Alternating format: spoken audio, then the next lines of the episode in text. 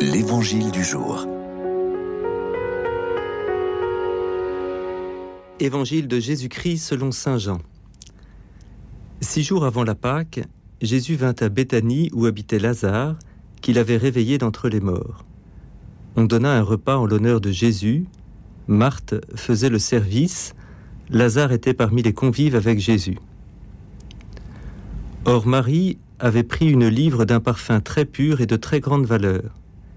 Elle répandit le parfum sur les pieds de Jésus, qu'elle essuya avec ses cheveux. La maison fut remplie de l'odeur du parfum.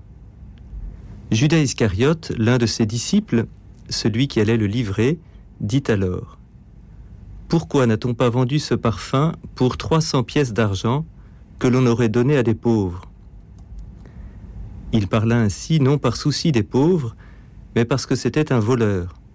Comme il tenait la bourse commune, il prenait ce qu'on y mettait.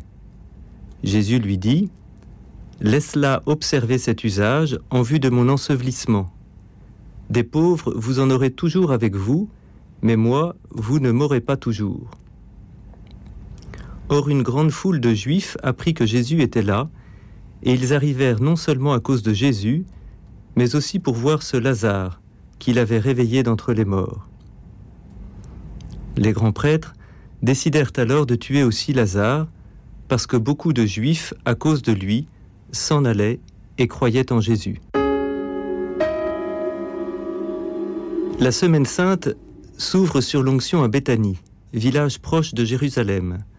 Trois personnes interviennent, Marie, Judas et Jésus.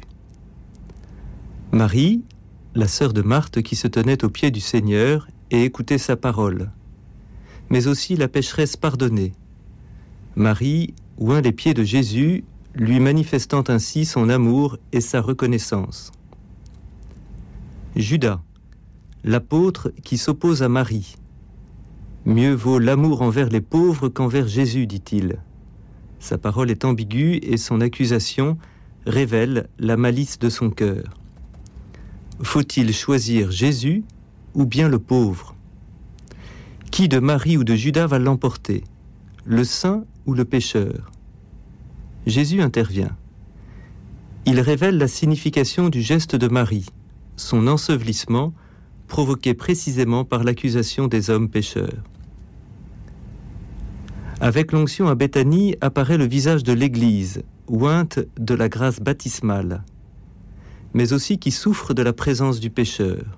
Le saint et le pécheur sont ensemble dans l'Église au cœur du drame de la Passion que nous allons vivre cette semaine. Oui, nous sommes saints, oui, nous sommes aussi pécheurs. Il nous faut reconnaître l'un et l'autre.